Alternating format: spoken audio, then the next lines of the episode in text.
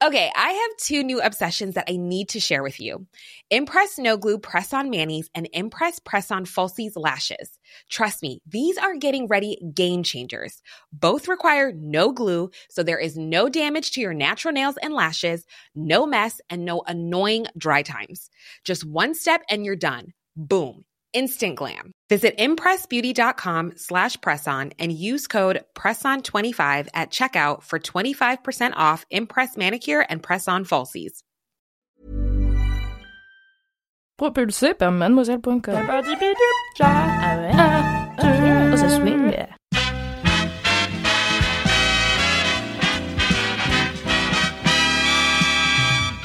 Bonsoir, bonjour, bonsoir, bienvenue dans Sort le Popcorn. Wesh la famille Bien bien, je suis Zarma content. Zarma la fafa. Je suis Alix Martineau, euh, chargée des podcasts chez Mademoiselle, et aujourd'hui je reçois euh, Kalindi Rampfel. Yes, bonjour, je suis trop contente d'être là. Alors moi, mon taf, euh, c'est de m'occuper des rubriques cinéma et séries, ce qui justifie ma participation de temps à autre à ce podcast génial.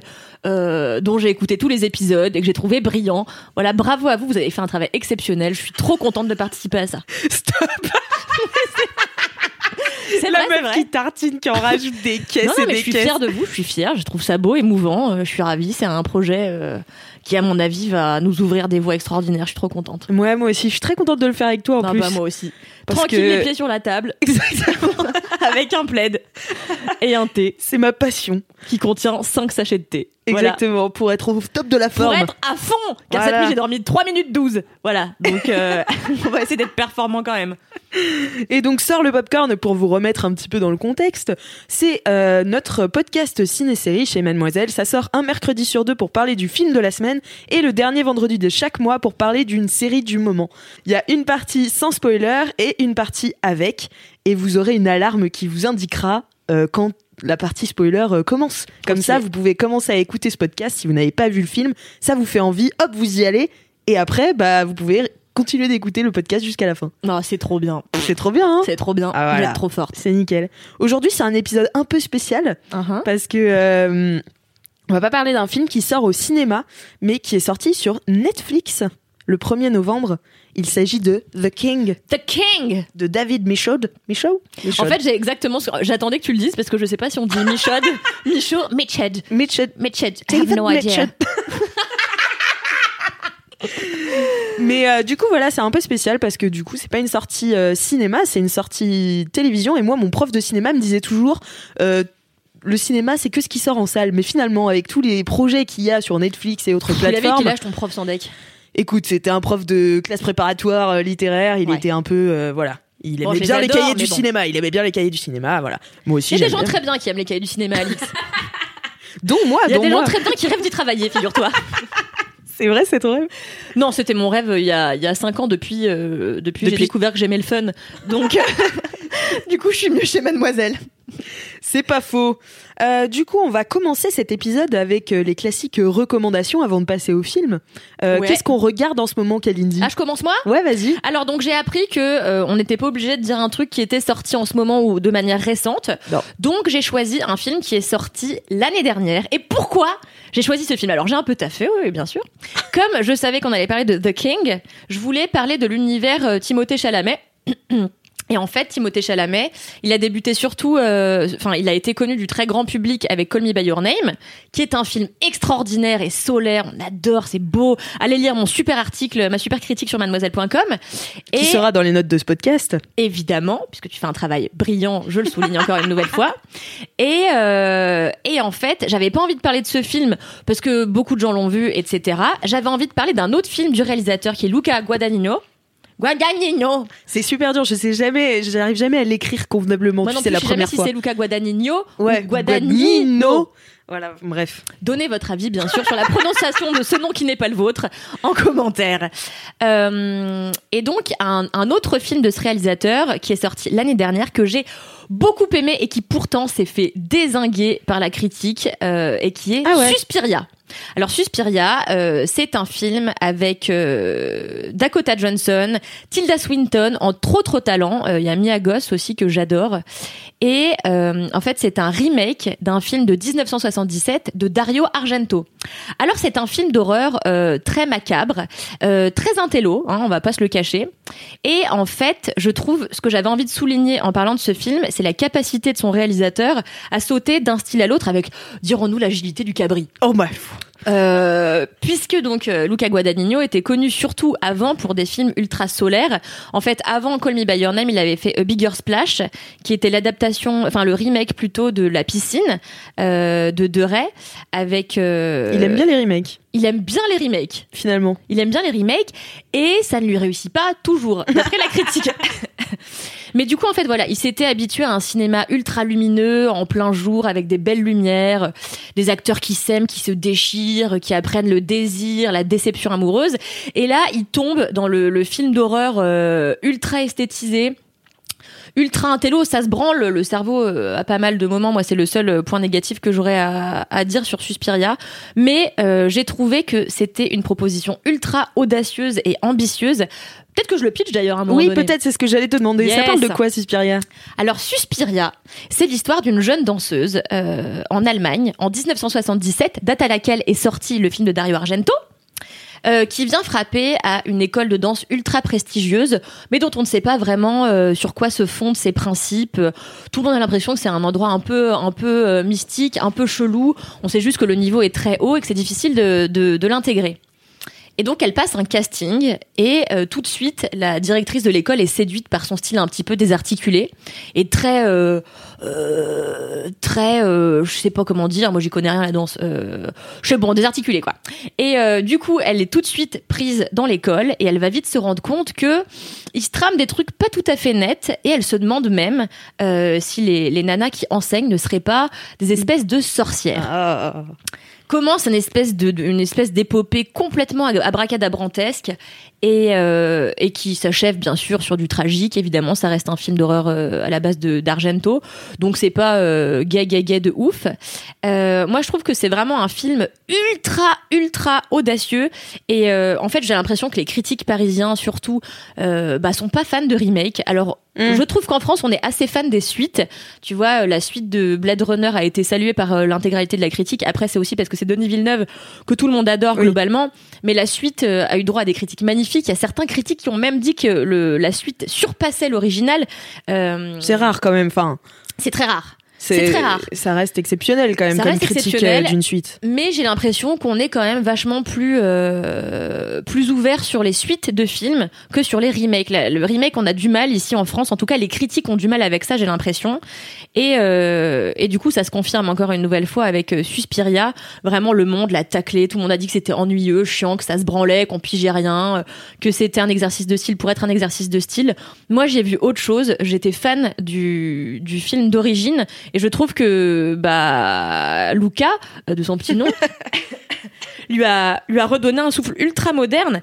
Attends, il y a des scènes qui sont extraordinaires où on a des danseuses qui se tiennent par la main et elles sont en fait euh, leur leur costume, c'est des espèces de cordes rouges qui s'entremêlent. Il y a vraiment une réflexion sur le corps, sur sa manière de vivre, de bouger et sa manière aussi de de, de mourir, de de avec des, des passages avec des chairs qui se défont. Euh, c'est ultra visuel. Franchement, en fait, que vous aimiez le cinéma d'horreur ou non, essayez de voir ce film pour la performance esthétique, la performance artistique aussi des actrices qui sont toutes fabuleuses.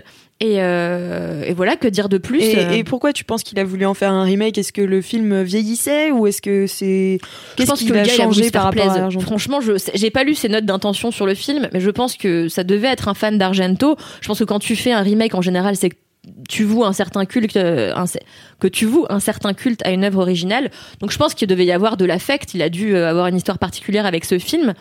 Et euh, mais je trouve ça génial.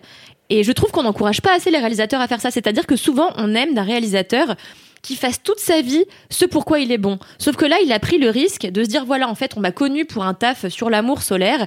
Aujourd'hui, je vais faire une fable absolument euh, grotesque et euh, et euh, abominable sur le corps et sur la féminité. Enfin, je trouve que c'est euh, ultra courageux et c'est dommage qu'on l'ait pas plus encouragé dans cette nouvelle démarche qui est de faire quelque chose d'autre que ce pourquoi il est bon. Euh, voilà, je trouve que les critiques étaient un peu faciles. Euh, c'est un, un film qui mérite en tout cas le coup d'œil. On en sort, on sait pas vraiment si on a aimé ou si on n'a pas aimé, mais ce qu'on sait, c'est que ça a fait euh, bouger un truc à l'intérieur, et c'est ça le but, n'est-ce pas, du cinéma. Ah, magnifique, merci beaucoup Kalindi. Mais je t'en prie. Et toi alors, euh, dis donc Alix, c'est quoi ta petite reco? Merci de me faire rebondir comme ça. Euh, ma petite reco, ben, écoutez, je suis allée au cinéma ce week-end et j'ai vu le film La Belle Époque de Nicolas Bedos. Euh, c'est un film que peu parce que je, enfin, j'avais aucune idée de ce que j'allais voir en fait. J'avais regardé zéro bande-annonce. Je savais juste que tout le monde en parlait et, Et le synopsis, faut dire, est un peu obscur. On le synopsis trop est de quoi ça très parle. obscur parce qu'en fait euh, et à raison parce que c'est vraiment plusieurs histoires qui sont mêlées donc euh, c'est d'abord je dirais l'histoire d'un d'un mec qui monte sa boîte de d'événements euh, comment comment je pourrais dire ça? Il organise des soirées ou des, des événements euh, où il te replonge en fait dans une dans une époque que tu as choisie. Donc par exemple si je disais je veux faire une soirée sur les dans les années 20 eh ben il va prendre des acteurs il va prendre un lieu il va refaire toute la scénographie machin et euh, me, me foutre là-dedans et me mettre dans un scénario enfin voilà. Et euh, et du coup je trouvais déjà le pitch assez intéressant. Et donc c'est sur l'histoire de ce mec. Donc il y a Daniel Auteuil qui est au centre quand même de l'histoire qui euh, va demander à avoir de nouveau la rencontre avec euh, son plus grand amour, qui était en, dans les, en 74, 77, 74 Dans les années 60. dans les années 70. Voilà. Et euh, donc c'est un, peu près ça le, le pitch. Autour de ça, il y a plusieurs histoires qui se déroulent. Il y a une histoire d'amour entre euh, bah, le réalisateur de ces événements et une de ses, une de ses comédiennes. Il y a l'histoire de Daniel Auteuil et de sa femme, euh, de la femme et de son fils. Enfin voilà, c'est plusieurs histoires mélangées, mais j'ai trouvé le tout hyper dynamique, hyper bien écrit, euh, très euh, ouais, je sais pas, ça, se regarde vraiment facilement et ça reste quand même un, un, film très original, je trouve, pour un film français. Et euh, ça fait vraiment plaisir de voir ça au cinéma. Je trouve c'est, enfin, j'ai trouvé ça très intelligent et ça parle d'amour, de nostalgie, de, enfin voilà, je sais pas, j'ai j'ai beaucoup aimé. Et euh, qu'est-ce que je voulais dire de, oui, il y a une manière de filmer. euh, de Nicolas Bedos qui est assez surprenante qui me fait un peu penser à Pablo Larraine tu sais quand il y a une conversation qui se déroule et en fait il va couper la conversation continue mais ils sont dans une situation différente. Donc ils sont dans une nouvelle pièce. Enfin voilà. Et Pablo Larraine fait beaucoup ça et moi j'aime beaucoup ça dans son cinéma. Et là ça, ça rend le truc en fait très dynamique. Parfois ça va un peu vite même. Je trouve ça pas mal pour euh, des histoires comme ça. Il y a plusieurs histoires entremêlées. Du coup je trouve ça je trouve ça fait bien avancer les histoires euh, sans que ça soit tout le film concentré sur elle en fait enfin voilà du Je coup suis d'accord, j'ai trouvé que c'était très bien et j'en profite pour conseiller euh, également le film d'avant de Nicolas Bedos, qui je crois était sa première réalisation d'ailleurs. Ah, c'est possible Et c'était Monsieur et Madame Adelman. Adelman, voilà, je sais jamais si c'est Adelman ou Edelman, euh, qui était déjà ultra intéressant. Et euh, je trouve que Bedos, il confirme son statut de réalisateur euh, prometteur. Tu vois, j'ai vraiment hâte de voir ce qu'il va nous proposer euh, à l'avenir. Ouais, moi ça m'a un peu rassuré puisqu'on a appris du coup qu'il allait faire le prochain OSS 117. Oui. Et euh, qui- est quand même un grand réalisateur. euh, Enfin. Qu'est-ce qu'on l'aime Moi, je Qu'est-ce l'adore. qu'on l'aime et du coup, euh, et du coup, de savoir que le troisième c'était pas Azanavicius déjà, ça perd un peu de. Enfin, je sais pas, De ça son perd- attrait, ouais, ouais. ça perd de son attrait euh, à mes yeux. Mais il a un vrai génie comique, Nic- Nicolas Bedos. Mais hein. oui. qui est pas toujours basé sur des trucs qui me passionnent, mais il a un vrai génie comique. Enfin, moi, j'aimais pas toujours ce qu'il disait à la télévision. À l'époque, euh, il bossait pour Ruquier. Il avait des chroniques, je crois que c'était sur On n'est pas couché. Euh, et ce qu'il faisait était souvent un peu border en termes de, de sexisme, etc. Mais euh, il faut lui reconnaître un, un vrai talent de, de, comique, quoi. Oui, parce que même là, en fait, dans La Belle Époque, c'est parfois drôle. En fait, je trouve ça bien écrit. Les répliques sont cinglantes. Euh, Il y, a, y a vraiment des, des- des dialogues qui sont. euh, Après, moi, je trouve ça reste quand même très parisien, mais c'est. euh, Enfin, je sais pas. Il y, a y vraiment un truc et du coup, j'ai beaucoup, beaucoup aimé euh, ce, ce film Tout à fait. que je vous conseille, qui est toujours au cinéma en ce moment. Mais bien sûr. Voilà. Euh, Très beau conseil, très belle reco. bah, merci, toi aussi, Kalindi. Mais merci, Alix. Qu'est-ce qu'il est bien ce podcast? Qu'est-ce qu'on est brillante, dis donc. Pouf. Ah oui, et aussi, je voulais vous parler à vous, chers auditeurs et auditrices.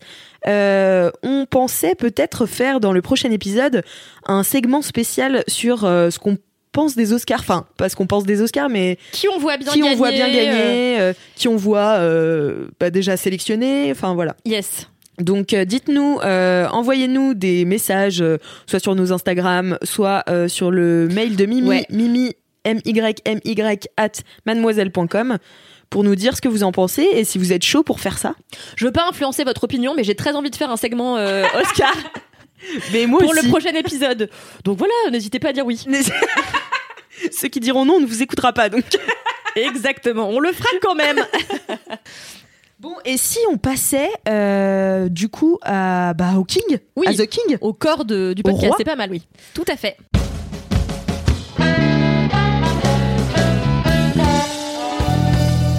Alors écoutez, on va commencer à parler euh, de, The King, euh, le film Netflix sorti le 1er novembre euh, 2019 euh, sur Netflix. On va commencer par une partie sans spoiler. Donc on va d'abord euh, bah, vous pitcher euh, le film. Et attention, ça va pas être une mince affaire. En vrai, je l'ai résumé en quelques lignes. Ah, c'est toi qui le fais? Ah bah, Ah, bah, euh, ça m'arrange, wesh. Tout à l'heure, j'étais en train de faire pourras- le truc dans ma tête, j'étais là, si je me gourde dans les dates, les gens vont m'insulter. bah, écoute, moi j'ai simplifié le truc, j'ai dit fin du 14e siècle. Ah bah voilà, prends pas de risque. Fin Ah, du ça, c'est 14e bien. siècle. Qu'est-ce qu'elle est maline. Voilà. Le roi d'Angleterre se meurt. Voilà. Et son fils. Qui s'appelle comment, le roi d'Angleterre, à l'époque? Eh ben. Henri IV, cher ami. T'es sûr que c'est Henri IV C'est Henri. IV, père de Henri V, lui-même père de Henri VI. Laurent Dutch nous écrira un texto si jamais euh, il pense qu'on raconte des conneries. Euh, le roi d'Angleterre se meurt et son fils, qui est un poil rebelle, qui s'appelle Hal, mais qui s'appelle aussi Henri en vrai, euh, doit prendre la relève contre son gré. Et en fait, on est en plein contexte de la guerre de 100 ans et le film va se pencher en particulier sur la bataille d'Azincourt. Tout à fait. C'est une bataille qui se déroule en France. En 1415. Mais bravo, Khalidi Ah bah j'ai fait mon travail Super. Journalisme minutieux. Et donc du coup, euh, c'est l'histoire euh, bah, de ce roi, enfin d'une période de la vie de ce roi, de son accès au trône, euh, d'Henri V, voilà, roi d'Angleterre. Tout à fait. Je, euh, je souligne d'ailleurs que ce film est une libre, très très libre adaptation de livres de Shakespeare en réalité, notamment Henri V. Et euh, bon, on en parlera après, mais ce qui a fait que le film a été pas mal décrié euh, par la critique, mais j'imagine qu'on on y reviendra plus tard. Bien sûr. Euh, Est-ce que toi, tu attendais ce film et pourquoi Ouais. Alors, je vais pas mentir euh, aux auditeurs et auditrices. La bande-annonce m'avait laissé un peu perplexe. Euh, je savais Je pas me exact- souviens. Ouais, je savais pas exactement où ça allait nous amener. Ça avait l'air joli, j'étais pas sûre de voilà, j'émettais des petites réserves et il faut dire que je suis une brêle atomique, une bite énorme en histoire. Je précise pour les auditeurs et auditrices que j'ai eu 5 au bac. Ah ouais, quand même Ah oui, oui, oui, oui, oui, c'est une vraie bite, hein, je dis pas ça. Ah ouais, euh, ouais, ouais, tout à fait. Et du coup, euh, je me suis dit, oh là là, ça parle d'une bataille, bon, ok, la guerre de 100 ans, ok. Je pense que ça va me passionner beaucoup. Et euh, mais quand même, je me suis dit bon bah je vais le mater. D'ailleurs, je l'ai maté le jour où il est sorti. C'est de dire que finalement, je l'attendais un peu plus que ce que je voulais bien euh, admettre. Moi, je l'attendais surtout pour son casting, en fait. Enfin, Mm, bien sûr. mm, voilà, j'adore Timothée Chalamet. Oh non, oh non. Moi, je l'appelle. euh, Alors j'ai un ami qui lui ressemble comme deux gouttes d'eau. Je l'appelle Timothée Chalumeau. C'est fou, non? Oui. C'est pas un ami d'ailleurs. C'est un mec que j'ai rencontré une fois. Belle histoire, merci beaucoup. Mais de rien. non, mais en fait, le cast, euh, Timothée Chalamet, plus Robert Pattinson, plus Lily Rose Depp, j'étais là. Pas mal ce film euh, vieux avec des acteurs jeunes. Tout à fait, très joli casting, très très joli casting. Euh, bah moi aussi pareil, j'adore Timothée Chalamet. Euh, je l'ai adoré euh, la première fois que je l'ai vu, et je crois que euh, c'était euh, avant Call Me by Your Name que j'ai vu un peu sur le tard.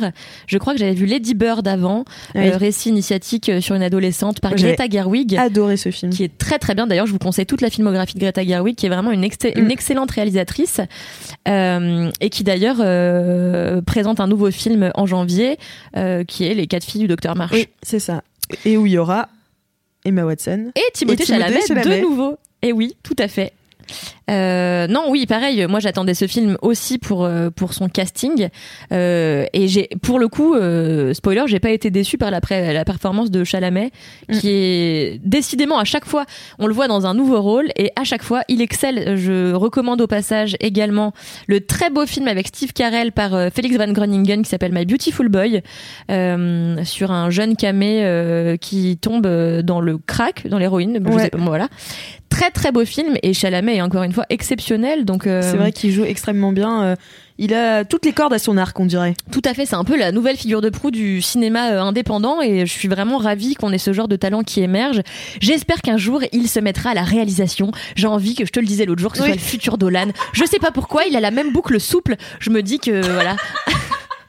La même boucle. Et le le- l'œil brillant là. Mais d'ailleurs, euh, dans ce, dans ce film, euh, dans The King, il a quand même une coiffure qui est important de souligner et ressemble comme deux gouttes d'eau au chaussé au moine. Chaussée au moine fois 1000. Qui peut se targuer d'être aussi sexy souille avec euh, la coupe d'un Une vieux telle curé coupe. La coupe d'un Non, non, franchement, euh, il a, enfin, je trouve qu'il a un, un charisme un peu, euh, un peu glacé, un peu glacial comme ça, où il a pas non plus 10 milliards d'expressions qui transparaissent de de, Mm-mm. de, de, de, de son visage, mais il a quand même, il dégage un, un, je sais pas, un charisme froid qui, qui, qui, qui n'appartient qu'à lui, que j'adore, quoi. Mm. Il est romantique. euh, Exactement. Quoi qu'il fasse. Il est romantique. Ouais. Exactement. Mais euh, J'ai envie qu'il peigne des chapelles aussi. J'ai- envie qu'il fasse tout. Kalindi a plein de projets pour Timothée Chalamet. S'il a besoin d'un agent, euh, n'hésitez pas à appeler Kalindi Rumpel. Timothée, si tu m'écoutes, glisse dans mes DM sur Insta et on va repeindre des chapelles ensemble. J'ai hâte de voir ça. Mais moi, j'attendais aussi le film parce que je suis vraiment une grosse fan des films historiques, des biopics et euh, des films en- d'époque en costume. Et euh, vraiment, pour le coup, moi, j'attendais ça avec impatience et j'avais vu les premières images, euh, ouais, dans des tons assez froids et tout. Et je sais pas, ça me, ça me tentait de ouf. Et Ah mais toi t'as vu la bande annonce, tu m'as dit putain ça a l'air Ouais. génial. Je te Ouais. dis ah bon ok. Ouais, ouais, vraiment, ouais. Ça, ça m'avait trop, trop tenté. Donc, euh, moi, je l'attendais effectivement avec euh, beaucoup d'impatience. Et, alors du coup Eh bah écoute, euh, mon avis général sans spoiler, c'est que je n'ai pas du tout été déçue. Euh, j'ai trop trop kiffé et c'est... En fait, le film dure 2h20 quand même. euh, ce qui est assez conséquent et euh, je me, on l'a regardé avec Alexia donc ma colocataire et euh, elle m'a dit oh non non non moi je regarderai pas jusqu'au bout en plus j'ai des gâteaux à faire et tout pour mes collègues j'ai dit ma foi si tu veux tu regardes à de loin enfin voilà impossible de décrocher le nez Ouais. et elle a pas fait de gâteau de gâteau du coup hein. Et ouais. Et voilà, et parce qu'en fait ça dure 2h20 et ça ne se sent pas du tout. Et euh, ouais, voilà. Ça c'est notre avis parce que je suis assez d'accord avec toi. Moi je me je me suis pas fait chier euh, une seule seconde. Et pourtant, après, j'ai été fouiller un petit peu sur le net euh, à la recherche de critiques et je me suis rendu compte que la majeure partie des critiques euh, bah, se sont fait chier en fait. Se sont fait chier. Et pareil, pourtant, moi, je suis rentrée dans l'intrigue immédiatement grâce au jeu de Chalamet. Puis j'en parlerai plus tard, mais j'aime beaucoup, euh, euh, j'aime beaucoup l'évolution de, de ce héros. Je la trouve hyper intéressante. Et, euh, et donc je suis assez, je suis assez d'accord avec toi. Je trouve que le film se s'avale, euh, se boit comme du petit lait et on n'a pas le temps de regarder sa montre que c'est déjà fini. Ouais, c'est ça. Et Alors qu'il se passe pas non plus. Enfin, c'est ça reste un film pas action packed quoi. C'est pas non Ah oui, c'est plus. clair. euh, Mais il y a quand même plein d'intrigues et, et il y a eu de, intéressantes. de très très très belles scènes euh, d'action. Mm. Euh, Oui. La scène de la bataille d'Azincourt justement est absolument sublime. Euh, mais on, tu veux qu'on y Oui. revienne plus tard? Ouais, on, on en reparlera euh, euh, avec les spoilers du coup. Ah bah oui, très bien, faisons ça. Et euh, du coup, tu parlais un petit peu des critiques euh, Yes. qui se sont passées. Est-ce que euh, qu'est-ce qu'elles disaient en règle générale? Alors, en fait, le film a été pas mal décrié parce qu'il ne respecte pas euh, non seulement l'histoire, en fait, donc non seulement il respecte pas l'histoire, mais en plus il prend également pas mal de liberté par rapport aux, bouquins sur lesquels il s'appuie pour créer son intrigue. Donc en fait, le film a été euh, coécrit par le réalisateur et aussi par Joel Edgerton, qui a un rôle primordial euh, dans le film. Ils ont coécrit ensemble et ils ont pris beaucoup de liberté avec euh, avec l'histoire. Et en plus, euh, le film a non seulement été décrié par des critiques, mais aussi par des historiens, euh, notamment par le directeur du centre d'Azincourt euh, 1415 dans le Pas-de-Calais, qui a dit on est écœuré parce qu'en deux heures, ce genre de film vient démolir tout le travail de médiation qu'on effectue ici depuis huit ans, ou les travaux de recherche d'historiens comme Anne Curie ou Bertrand Schnerb. Euh, C'est vraiment hyper inquiétant qu'on puisse réécrire à ce point-là l'histoire et on peut difficilement lutter contre ça. Le grand public préférera toujours un film à un bouquin d'histoire. Là, il y a des gens sous terre, des gens qui sont vraiment morts lors de cette, ba- lors de cette bataille. C'est ça qui me dérange le plus. Eh ben,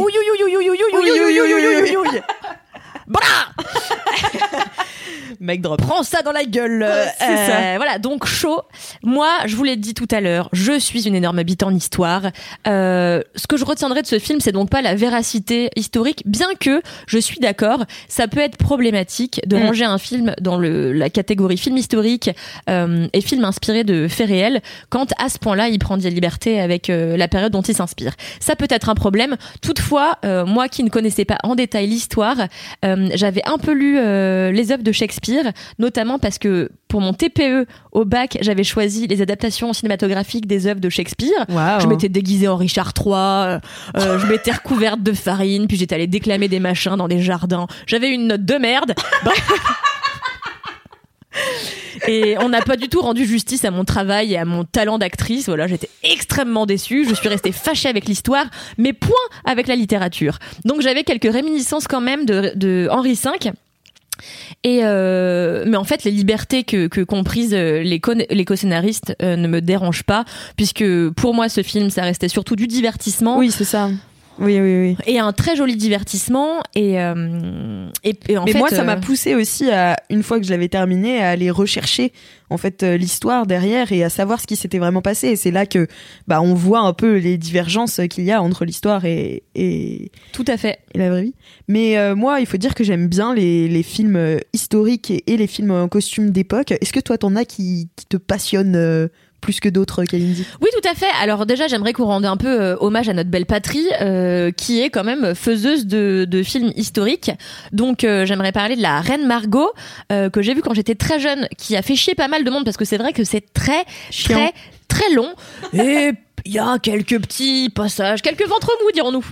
Euh, mais sinon, j'aimerais parler d'un film historique entre grandes guillemets euh, qui est sorti en début d'année dont mademoiselle avait été fière partenaire et je dis vraiment très fière partenaire parce que c'est donc la favorite euh, et Très très beau film. Oui. extraordinaire film Euh, et en fait euh, moi ce que j'aime dans un dans un récit historique c'est que ils viennent apporter, euh, enfin c'est qu'un réalisateur vienne y imposer sa, sa patte.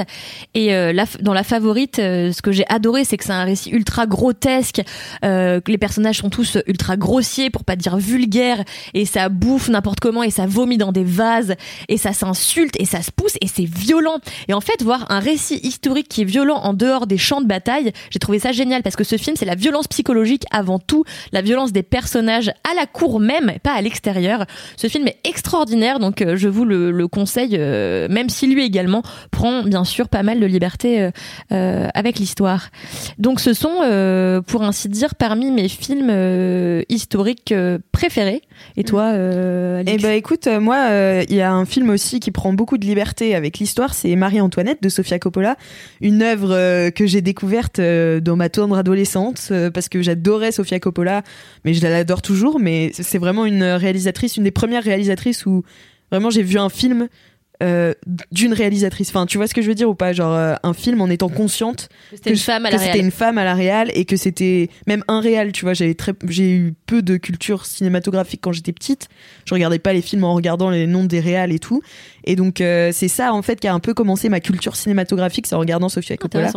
Et, euh, et du coup, euh, j'ai enchaîné bah, Virgin Suicide, Marie-Antoinette. Et Marie-Antoinette, j'aime beaucoup.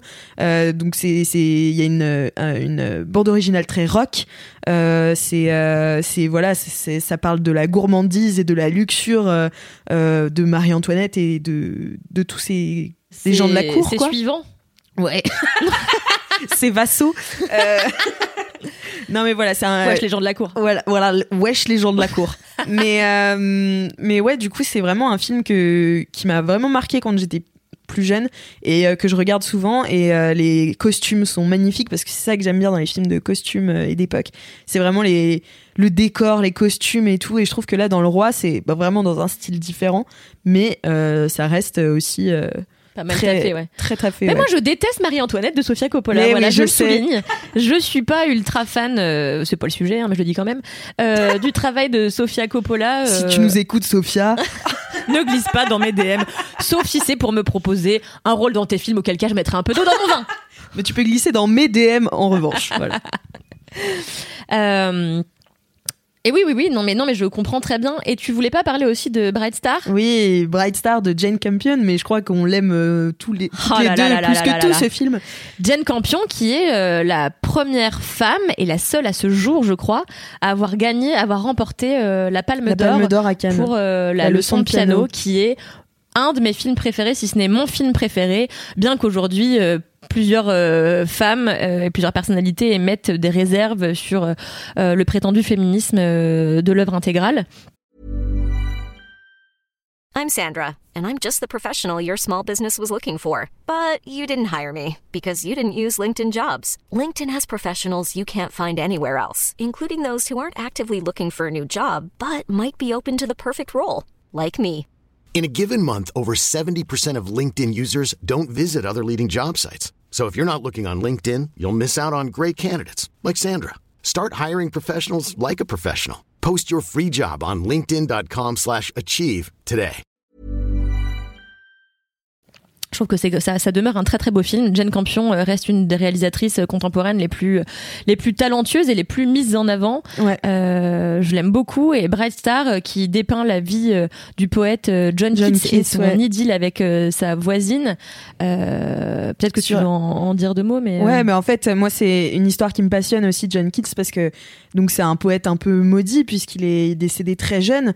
Et, et pareil, cette histoire d'amour est juste sublime. Et il y a que Jane Campion pour faire. Enfin, je sais pas, tu dis Campion, toi, moi je dis Campion, mais. ouais, moi je dis euh, euh, Campion. la française. Jeanne Campion, euh, Jeanne Campion, Jeanne Campion.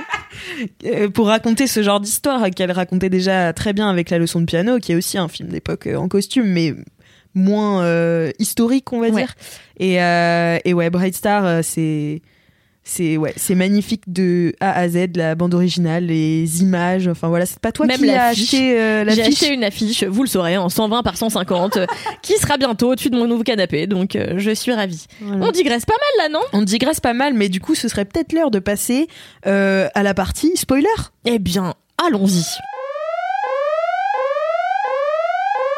N'en a pas beaucoup parlé, mais le personnage euh, de Timothée Chalamet, moi, ce que je, ce que j'aime beaucoup, c'est que euh, c'est un personnage qui évolue vraiment dans, dans l'intrigue. Et en fait, pour moi, un, un film initiatique qui est réussi, parce que c'est ce que c'est ce qu'est euh, le roi, c'est un, c'est un récit initiatique. Oui, puisque le, le roi est jeune en fait quand il prend le Le, roi est, le- est le tout tout jeune et en fait avant il se vautrait dans le stupre et l'alcool Mm. et d'un coup il est euh, il est parachuté de de moins que rien de de, de vaurien qui traîne avec euh, des alcoolos notoires à euh, roi d'Angleterre ce qui est quand même une ascension pas dégueulasse Euh, mais de la couronne au départ il ne veut pas puisque Mm. c'est son puisque c'est son son frère euh, cadet Oui. qui est censé avoir la couronne d'Angleterre bon finalement par un concours de circonstances il finit par euh, monter sur le trône Enfin, par un concours de circonstances. Son frère meurt, quoi. Ouais, son frère meurt. c'est vrai que c'est sans spoiler, c'est avec spoiler C'est avec maintenant, donc spoiler, on peut le dire. Concours de circonstances par des circonvolutions euh, phénoménales, des télescopages calendaires. Mais euh, et en fait, euh, pour moi, un, un bon héros, c'est un héros qui va pas de lui-même à l'aventure. L'aventure vient à lui. Là, il lui arrive des choses, et en fait, il n'est plus la même personne à la fin qu'il est au début. Oui. C'est que du coup, l'initiation est réussie, c'est-à-dire qu'on passe d'un personnage au départ qui est un humaniste pacifiste, et c'est ça aussi avec euh, avec euh, lequel les historiens ont pas mal de, de mal justement, c'est que ce roi n'était pas aussi tendre que ce qu'on veut bien le montrer dans le film. C'était Bah, un roi. Euh, Oui, c'est en fait, il commence le film. Alors on pense, enfin moi, euh, ne connaissant pas l'histoire, j'ai commencé le film en pensant qu'il avait toujours été rebelle, alors qu'en fait c'était un, un grand guerrier avant de se fâcher avec son père. Tout à fait. C'était un grand guerrier qui a, qui a participé aux nombreuses guerres de son père. Donc euh, finalement, c'est pas si étonnant que ça qu'il se jette euh, corps et âme dans cette guerre contre la France assez facilement par manipulation, mais quand même assez facilement. D'ailleurs, c'est dommage que le film n'explore pas euh, vachement plus cette piste-là, parce qu'en fait, on, on voit, euh, on voit euh, Hal casser la gueule d'un gars euh, quasiment au tout début du film et même le buter. Ouais. Et en fait, on se dit, bah attends, euh, ce- Mais ce, je petit qu'il était anti-guerre et tout. exactement, qui est pacifiste, etc. D'un coup, il arrive et bam, il défonce un gars alors qu'on pensait qu'il avait, il s'était battu qu'avec euh, des gens dans une taverne après avoir bu trop de bière, tu vois. Donc c'est dommage que le film n'explore pas euh, ce côté-là. Mais là où le film est très réussi, c'est que je trouve que on part de ce personnage que j'aime beaucoup, qui est une espèce de sage au début, qui veut, qui veut faire, euh, qui veut, qui veut qu'il y ait la paix qui règne euh, dans son pays qui qui saute pas euh, à la gorge de tous les gens qui lui Mm. qui lui font des comment on appelle ça euh, oh là là, Des misères. des misères et donc ouais c'est un humaniste un pacifiste et bien sûr parce qu'il faut coller un peu à l'histoire et puis parce qu'il faut un petit peu rendre son personnage plus complexe il commence à à virer un petit peu dans la dans la cruauté euh, jusqu'à la fin où il assassine euh, où il assassine euh, Là, l'homme son, qui son conseiller. son conseiller qui en réalité l'a trahi. Depuis le début en fait il Depuis le le manipule. Et c'est pour ça qu'en fait c'est intéressant ce que tu dis parce que moi je l'avais pas vu comme ça. J'avais trouvé que le, le titre du film était un peu une trahison dans le sens où pour moi euh, ça, ça aurait pas dû s'appeler le roi parce qu'en fait le roi ne, subit tout ce qui lui arrive en fait il est il n'est que le sujet des manipulations des autres et il est enfin en fait euh, pourquoi il va se battre contre pourquoi il, il monte sur le trône alors qu'il n'avait pas décidé, bah, c'est parce que son frère est mort et que tout le monde lui dit qu'il doit le faire. Son père, ses derniers mots, c'est qu'il doit monter sur le trône. Ensuite, euh, il se bat contre les Français alors qu'il ne voulait pas au début à cause d'une machination euh, de ses conseillers, même si elle est valable en fait parce que faut savoir que bah, le pouvoir, ça, tu peut difficilement, dans ces temps-là en tout cas, euh, l'avoir sans se salir les mains. Et donc en fait, lui, ne veut pas se salir les mains, donc ses conseillers le font à sa place en fait, entre guillemets. Donc il s'en va euh, se battre sur le champ de bataille. C'est même pas lui qui décide de la tactique, même si euh, elle est, enfin, elle est encore connue cette donc cette tactique guerrière de la bataille d'Azincourt, c'est reconnue encore aujourd'hui comme une des grandes bah, euh, comme un grand exploit euh, euh, de guerre, quoi. Tout à fait, parce que je précise que, en fait, donc, cette bataille oppose les, les, Français aux, Anglais. Et en fait, les Français étaient en large supériorité numérique, puisque je crois qu'il y avait quelques 15 000, quelques 15 000, personnes prêtes à se battre sur le champ de bataille. Et les Anglais, à contrario, n'étaient que 8 000 et ont pourtant gagné, écrasé mm. largement les Français. Pourquoi, Alix? Comment? Eh bien, parce que justement, en fait, ils ont fait la technique, euh, je dirais, du bison. Euh, ils les ont attirés dans, un, dans, dans une crevasse. Euh, en faisant mine qu'ils étaient au fond de la crevasse et en fait c'était que des leurs et donc dans cette crevasse il avait plus la veille et les du coup les, gens se sont retrouvés bah, en fait embourbés dans bah, dans la boue tout simplement. Tout à fait. Et, euh, et en fait, euh, les archers et, les autres euh, combattants étaient cachés sur les hauteurs. Et une fois qu'ils se sont tous un peu embourbés, et ben en fait, ils sont arrivés en masse et ils ont tué ceux qui restaient. Et ils étaient sans armure, donc ils étaient beaucoup plus agiles. Et c'était vraiment une, un gros, un gros pari en fait de partir sans armure. Mais en fait, les, les Anglais sont très réputés pour bah, leur, les archers anglais et, et pour leur agilité en fait au combat. Et notamment grâce à cette bataille en fait. Tout à fait. D'ailleurs, euh, c'est là qu'on peut souligner euh, la super performance de Joel Edgerton, qui joue le fidèle conseiller euh, du roi. Et euh, je, trouve cette scène un peu sympa euh, dans le film où en fait il lui dit voilà euh, il va pleuvoir cette nuit, ça va être notre premier atout militaire. Les gens vont s'enliser parce qu'ils vont être avec des armures extrêmement lourdes. Nous on aura pour nous l'agilité et la rapidité. et donc les autres lui disent mais comment tu sais qu'il va pleuvoir? Il dit bon en fait j'ai toujours mal aux genoux quand il va pleuvoir. Et après il y a une tout repose quand même sur un détail. Rotulien. Rotulien. Comme quoi, écoutez vos genoux, peut-être vous pourrez gagner des guerres. Et, euh, et, en fait, après, on a une très belle discussion entre le roi euh, et son conseiller. Euh, le roi qui reproche au conseiller justement de pas servir à grand chose depuis le début où il est là, parce que il ferme pas mal sa, gueule alors qu'on l'a pris quand même pour qu'il aide à la technique et à la tactique. Et euh, après, ils ont toute une, une, très belle conversation à cœur ouvert où on voit vraiment euh, les liens ultra privilégiés qui unissent ces deux hommes. C'est une très belle histoire d'amitié d'ailleurs, le truc, euh, parce qu'en fait, ce roi, toute sa vie, ce roi est seul, parce que comme tu disais tout à l'heure, il subit les manipulations des autres et, euh, et, il est son père est mort son frère est mort. Euh, bon il y a plus personne le pauvre vieux et il est donc il a plus que son conseiller pour euh, pour l'épauler et être son son seul ami conseiller qui malheureusement c'est avec spoiler cette partie donc on peut le dire meurt voilà die pendant la bataille d'Azincourt. Ce qui fait que notre pauvre Timothée reste tout seul tout seul et tout seul jusqu'à ce qu'il fasse la rencontre de la fille du roi, de France, de France qui est campé par euh, Lily Rose Depp et euh, qui deviendra par la suite euh, sa femme. Et du coup, on peut parler un petit peu, tu l'as évoqué tout à l'heure, mais l'esthétique de cette bataille, euh, la bataille d'Azincourt, en fait, c'est moi j'ai trouvé ça assez impressionnant parce que euh, je trouve que dans les films de chevaliers, euh, on a souvent des batailles en, à l'épée. Enfin après, je sais pas, j'en ai peut-être pas regardé assez, tu vois, mais ça m'a vraiment choqué cette bataille dans la boue comme ça et vraiment au corps à corps avec leurs armures. Et j'ai trouvé ça vraiment choquant. Et même au début, la bataille entre donc Timothée, enfin Hal et le, le, duc d'en face, enfin le mhm. fils du duc d'en face. Je sais plus s'il est duc, mais enfin et euh, et pareil, ils se battent, mais vraiment au corps à corps, en armure et tout. Et je me suis dit, mais c'est dingue quand même, ces armures qui doivent peser plus de 50, 70 kilos, tu vois. Comment, euh, comment ces, ces gens-là euh, parvenaient à se battre comme ça Enfin, ça Moi, je serais morte d'épuisement ouais, c'est 5 minutes. Moi, j'aurais marché 5 minutes jusqu'au campement et voilà. Non mais grave, euh, je suis assez d'accord. Les, les, les chorégraphies sont hyper réussies. C'est en effet ultra intéressant de voir des, des combats au corps à corps et non pas seulement juste de cheval à cheval euh, et avec des épées. Euh, la scène est très belle et en plus t'as ce passage où justement le conseiller du roi euh, est pris en fait dans un espèce de mouvement de foule entre euh, une, une armée et l'autre qui sont en train de, bah, de, de, de, fa- Ouais, de faire ça. corps et du coup il est bloqué en ce- entre ces deux salves d'humains. Et ce plan de, de contre-plongée là, enfin de non de Non, plongée, de plongée, ouais. De plongée totale, c'est C'est très beau et c'est Ouais. pas sans rappeler le moment où euh, où notre bon euh, Kit Harington se fait euh, se Dans fait Game of prendre Thrones. dans Game of Thrones dans la bataille des des bâtards je crois qu'elle s'appelle euh, comme ça Oui. Euh, Battle of the Bastards I think.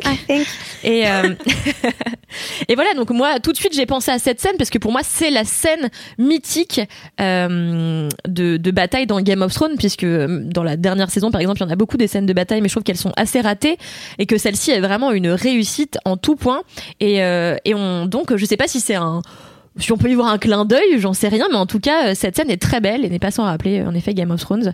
Donc, euh, mais pour revenir, en effet, plus largement à l'esthétique du film, je trouve qu'il y a quelques, euh, il y a quelques petites fulgurances, il y a quelques plans séquences qui sont hyper intéressants sur euh, pendant le, le combat justement. Et euh, et après, euh, ah, on n'a pas parlé de quelque chose. Ah oui, Et oui, J'allais y venir. J'allais y venir parce que j'allais parler un petit peu des points faibles du coup de ce film qui sont Ouais. Bah, Qui sont- qui sont ouais. quand même présents parfois. euh, voilà, donc on a parlé de la, de la déficience un peu historique. Et ben justement, ça va, ça va se rejoindre puisque je pense que tu vas aborder le sujet du dauphin, euh, du dauphin de France. On a est- peu parlé de Robert Pattinson. Voilà, qui est campé par Robert Pattinson. Et en fait, un des points que soulignaient euh, les critiques et les historiens, c'est que ce dauphin n'a, je crois, pas participé à la bataille d'Azincourt. Et pourtant, en fait, euh, le film se clôt. Peu après qu'on ait vu le dauphin être vaincu et en fait on a Dans un duel. dans ouais. un duel où il est absolument ridicule puisqu'il est lui-même, il n'arrive pas à se battre parce qu'en fait, il est avec son armure ultra lourde et il ne fait que glisser dans la boue Mm. et tomber. Donc il se relève, il glisse, ce qui rend son personnage ultra grotesque, euh, ultra ridicule et qui vient décrédibiliser toutes les menaces qu'il avait faites avant. Apparemment tout ça, pas- c'était pas, trop ça. si vrai. Voilà, c'était pas trop ça. Je vais pas m'aventurer dans des exactitudes parce que je suis pas, euh, je suis pas experte en la matière. Mais en tout cas, voilà, ce point-là notamment a été ultra critiqué. euh, la défaite de cet homme qui, je crois, n'était même pas là. Mais donc, du coup, oui, Robert Pattinson est Robert pour moi le gros point faible Ouais. de ce film.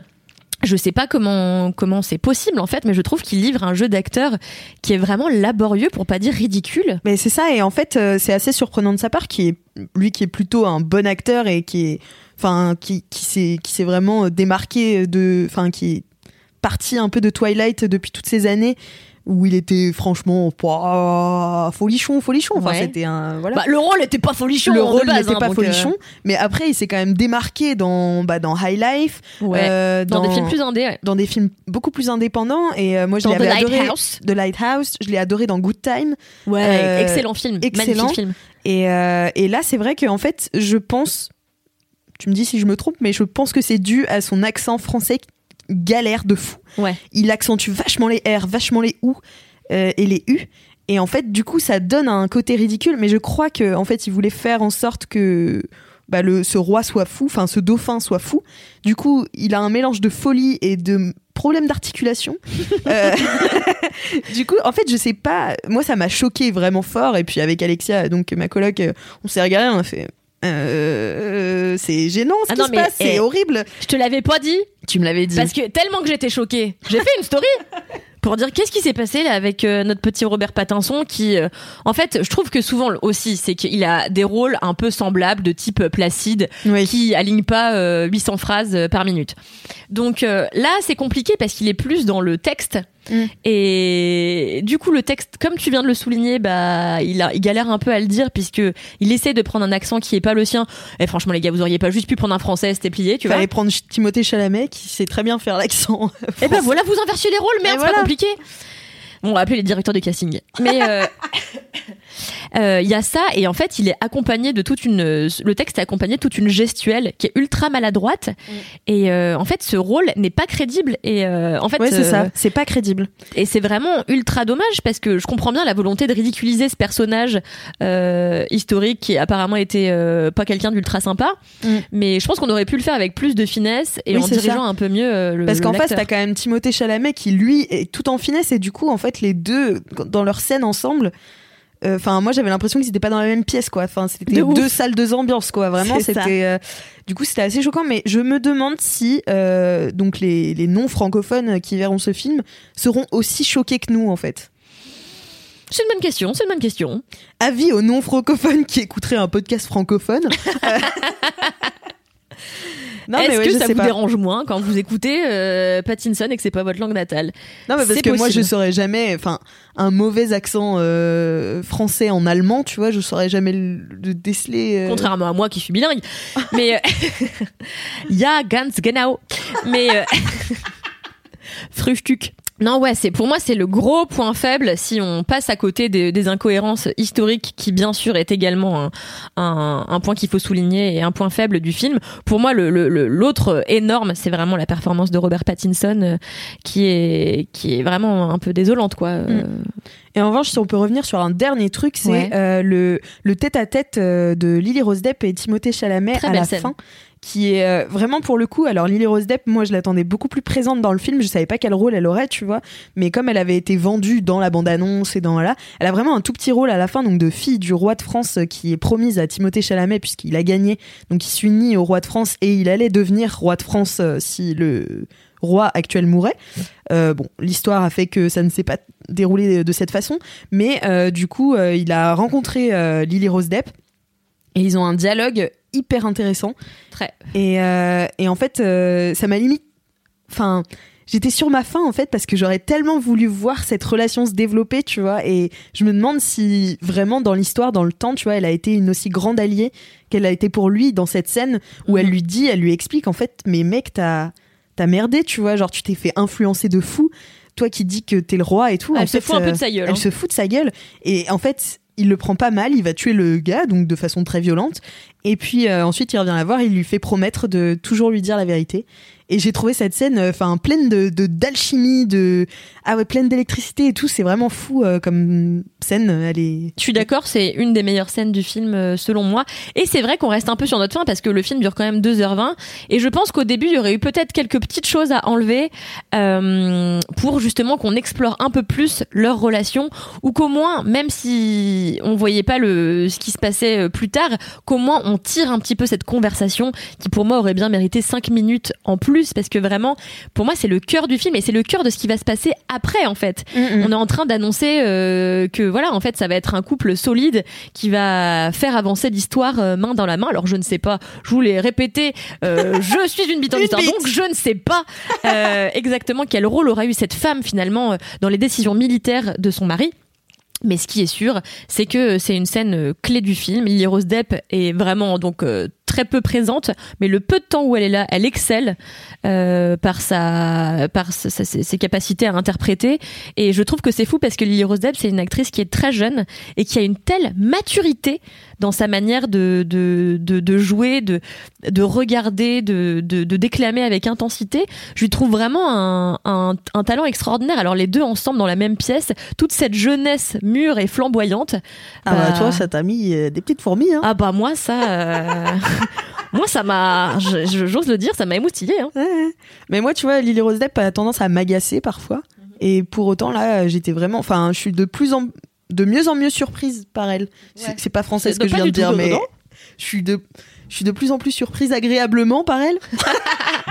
Ma surprise est de plus en plus agréable. Ma- non, ma surprise est- Bon, Bon, alors, bref.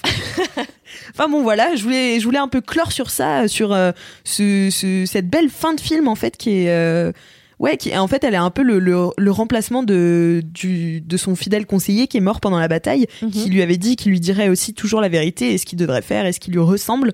Et euh, là, pour moi, elle prend le relais et euh, voilà. tout à fait. Est-ce que tu avais quelque chose à ajouter sur ce film, euh, Kalindi? Eh bien non, j'ajouterais que euh, globalement, enfin pour, pour ma conclusion personnelle, c'est que ce film euh, se laisse très bien regarder. Je trouve qu'il est pas chiant une seule seconde. L'esthétique est quand même soignée. On a le droit à quelques fulgurances de réalisation à certains moments du film, surtout la bataille d'Azincourt. Ce film est excellemment interprété par des acteurs de talent euh, qui, je trouve, fonctionnent tous très bien à l'écran. Il y a une vraie alchimie, je trouve, surtout entre Joel Edgerton et Timothée Chalamet. Ouais, c'est vrai. Si on exclut Robert Pattinson et les incohérences historiques, je trouve que ce film est une jolie réussite et je voudrais d'ailleurs euh, parler très rapidement Netflix. Euh, je regarde beaucoup les films qui sortent sur Netflix. Et euh, même s'il y en a que j'ai beaucoup aimé, je trouve que le, la majeure, euh, le, le, défaut majeur des films Netflix, c'est que souvent ils sont basés sur trop peu de personnages euh, et que du coup l'intrigue manque de, je sais pas, il, parfois c'est pas assez fouillé. Et je trouve que dans The King, il y a suffisamment de personnages qui sont développés pour qu'on puisse avoir euh, une, une, intrigue vraiment intéressante avec euh, plusieurs pistes, plusieurs trames. Enfin, j'ai trouvé le film beaucoup plus fort que les derniers films Netflix que j'avais vus et ça m'a rappelé pour moi l'âge d'or un peu de, du Netflix Exactement, d'il y a quelques années quand quand Netflix s'est lancé dans la création de, de films originaux avec euh, bah, son premier film qui était euh, Beast of No Nation euh, sur des enfants soldats en Afrique qui est par je crois Kari Joji Fukunaga qui était un film absolument sublime. Et je crois le premier euh, par Netflix. En tout cas, je, pour moi, c'est vraiment, c'était la période que, enfin, ce film, je l'ai trouvé absolument génial. Les films qui sont sortis dans la, la période qui a suivi, j'ai trouvé sublime également. Et là, je trouve qu'on en revient au film oui, ça, un peu ouais. plus spectacle et et cinéma en fait. et cinéma. Et ouais. c'est pour ça parce que moi je trouvais que Netflix, euh, bah, avec aussi euh, le, son audience grandissante, faisait de plus en plus de, de téléfilms en fait entre guillemets Ouais. parce que c'était c'était voilà euh, ça ressemblait davantage à la télé en fait. Et là, je trouve qu'on revient vraiment au cinéma et j'étais vraiment déçue de voir ce film euh, que j'ai trouvé génial sur un petit écran que j'aurais bien aimé avoir mon rétroprojecteur chez moi et euh, le, le, le projeter quoi. Je comprends tout à fait. Comme euh, l'excellent film d'Alex Garland qui est sorti l'année dernière euh, avec Nathalie Portman, Annihilation? Annihilation, qui était sur Netflix et que qui est un film très cinéma qui d'ailleurs a été distribué au cinéma aux États-Unis. Je pense qu'on va avoir droit dans les dans les temps qui arrivent à de très très beaux très très beaux films. euh, Mais c'est parce qu'on rentre dans la période des Oscars, n'est-il pas? Non, n'est-il pas? Voté oui pour euh, le prochain épisode Eh bien, merci beaucoup, Kalindi, euh, Mais d'avoir euh, débattu avec c'est moi fini, sur The King. Mais non, c'est Ah. pas fini Il va falloir qu'on parle de nos sorties ciné prochainement. Qu'est-ce que qu'est-ce qu'on veut aller voir au cinéma ou qu'est-ce Ah qu'on bah a vu et qui sort au cinéma euh, et qui est bien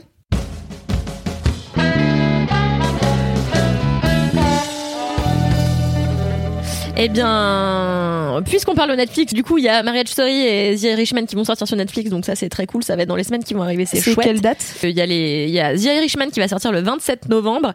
euh, The Irishman, qui est, le film de, de Martin Scorsese. Et euh, et Marriage Story de Noah Baumbach que j'adore que j'adore.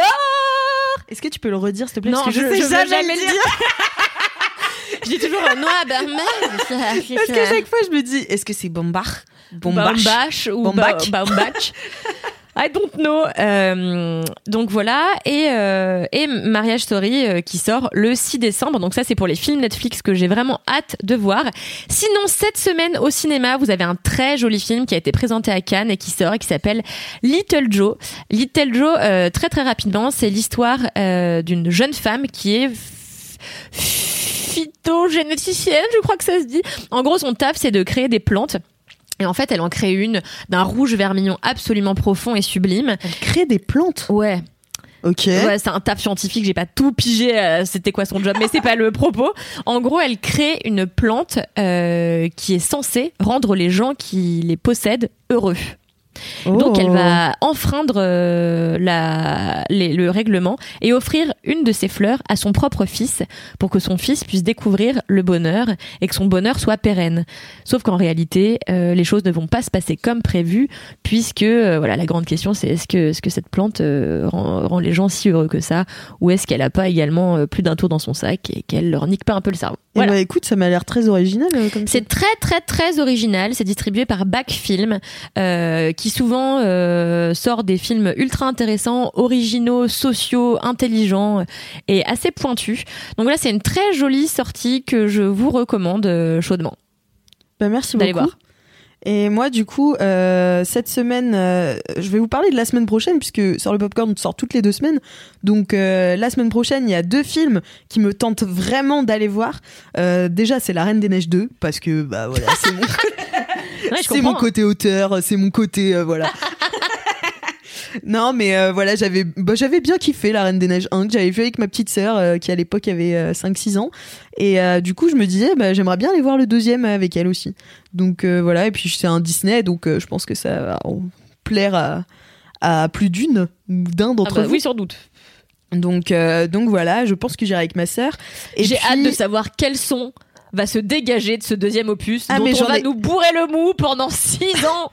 J'en ai fait un article, Kalindi. Euh, je le mettrai dans les notes du podcast. Euh, la chanson s'appelle euh, Into the Unknown et euh, c'est une chanson qui rentre vraiment très facilement dans la tête. Yes C'est très agaçant. Trop hâte que tous les enfants du monde chantent ça pendant les 15 prochaines années à tous les événements. Et tu vois, tu pensais que libérer, délivrer, c'était un peu technique. Into the Unknown, c'est deux fois pire. Donc t'imagines les soirées karaoké avec ça Ça va être un enfer en fait. Moi, c'est pour ça que moi, je vais plus au karaoké. J'y vais plus, c'est fini. Oh, j'y vais plus. Et sinon, euh, donc ça, ça sort le 20 novembre. Et il y a un autre film que j'attends énormément qui sort le 20 novembre. Mais attends, mais moi, j'avais pas pigé qu'on pouvait donner des films qui sortaient dans 6 ans et demi. Hein. Je croyais que Mais c'était. le 20 euh, novembre, c'est la semaine prochaine. C'est qu'en gros, sort le popcorn, ça sortira. Le prochain épisode Oui, sera oui, le j'ai compris, j'ai 27 compris. novembre. Donc en fait, on aura euh, loupé une semaine d'annonce. Ouais, bah moi aussi, je vais te dire ce que j'attends le 20 novembre alors.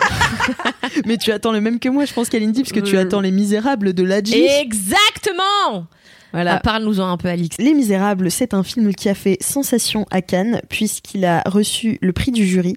euh, cette année, c'est un film de Lajli, donc qui avait déjà co-réalisé euh, à voix haute, Ouais, c'est ça. Et, euh, et là, c'est son premier film du coup en solo, son premier long métrage en solo. Euh, c'est un film avec Damien Bonnard, Alexis Mananti, Djibril Zonga. Et, euh, et donc, c'est l'histoire de Stéphane qui est tout juste arrivé de Cherbourg, qui intègre la brigade anticriminalité de Montfermeil dans le 93, mon chez moi. Euh, il va faire la rencontre de ses nouveaux coéquipiers, euh, qui sont deux baqueux d'expérience, et il découvre les tensions qui règnent dans le quartier euh, où il intervient. Et, et donc voilà, ça a fait beaucoup de bruit. J'ai vraiment, vraiment hâte de le voir. La bande-annonce en dit pas tant que ça, je trouve, mais c'est assez intrigant. Toi aussi, t'as envie de le voir, Kalindi?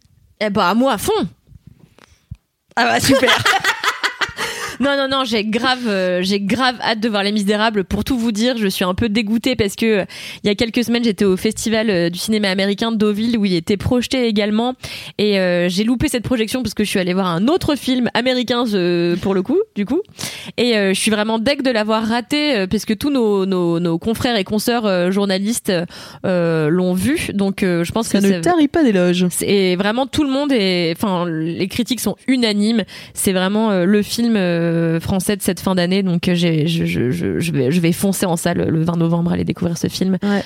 qui m'a l'air sublime et, et le casting est top enfin donc euh, Ouais, trop trop hâte et en plus quand j'étais à Deauville ils ont reçu le prix euh, ils ont reçu un prix particulier, c'est le prix, je vous dis ça tout de suite, d'Ornano Valenti. Et, euh, et donc euh, l'équipe est montée sur scène. Et en fait, je trouve qu'ils ont une espèce euh, d'aisance au micro et de naturel qui fait trop plaisir à voir parce que dans ce genre de cérémonie ultra officielle et ultra pompeuse, et ben un peu de fraîcheur avec des gens qui parlent en fait comme ils parlent dans la vraie vie, Mm. sans faire des discours euh, de trois plombes ultra écrits. Bah, je trouve que c'est ultra rafraîchissant et c'est c'est ça aussi que j'attends de ce film, c'est de c'est de voir quelque chose d'authentique.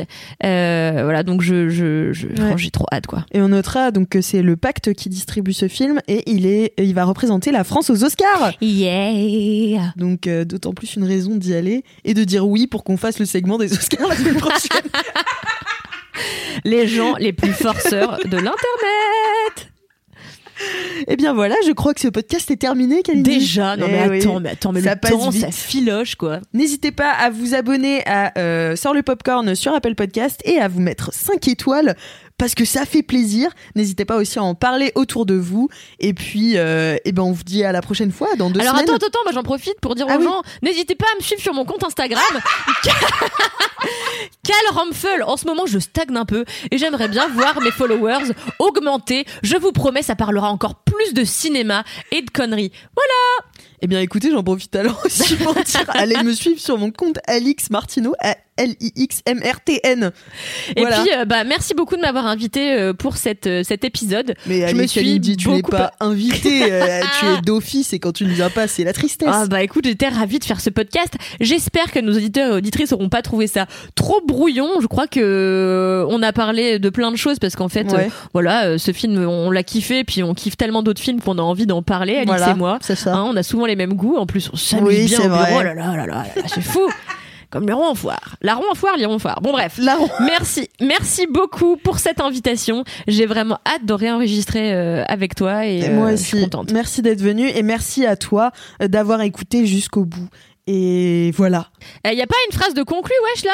Vous avez pas taffé une phrase de conclu? Bon, on va Non, pas pour la prochaine fois. Ouais, hein. on va taper une phrase de conclu. Envoyez-nous vos, euh, vos idées pour une phrase de conclu pour la prochaine fois. Voilà. Allez, bisous Ah, ciao, bonsoir.